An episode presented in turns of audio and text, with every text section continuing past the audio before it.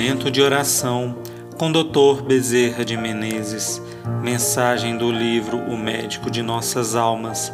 Psicofonia recebida pela médium Shirlene Soares Campos no Núcleo Servos Maria de Nazaré.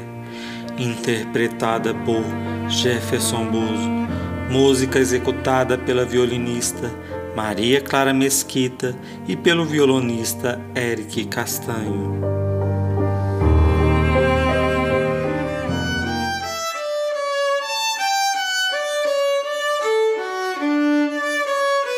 Marcar almas.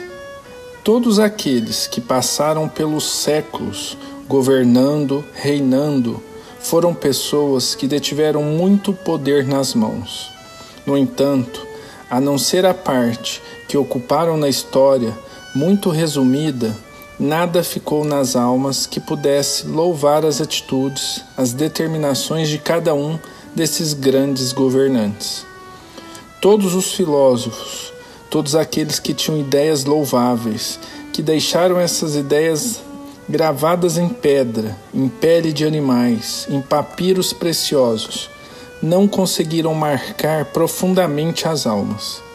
Marcaram um período, alguns pesquisadores, alguns historiadores, alguns interessados na história da filosofia, mas marcar almas eles não conseguiram marcar. Jesus veio com aquela sua figura humilde, inteligência privilegiada e muito mais que inteligência. Ele veio com uma visão espiritual daquilo que seria o melhor para a humanidade. De forma singela, sem nada escrever, tocando nas fibras de cada coração, renovando cada alma. Ele conseguiu fazer o que ninguém conseguiu até hoje marcar durante séculos e séculos todas as almas que peregrinaram em estágios reencarnatórios. Mudou a história, mudou a nossa história, mudou as nossas almas, a nossa forma de encarar a vida e de viver. Mudou a forma de encararmos os nossos semelhantes, ver em cada irmão, seja ele um privilegiado da inteligência ou tenha ele uma inteligência tacanha, os valores imperecíveis da alma, gravando nos refolhos do nosso interior o respeito pelo nosso semelhante, o amor por todas as criaturas, mesmo aquelas que praticaram o mal ou deixaram seus caminhos marcados com o bem.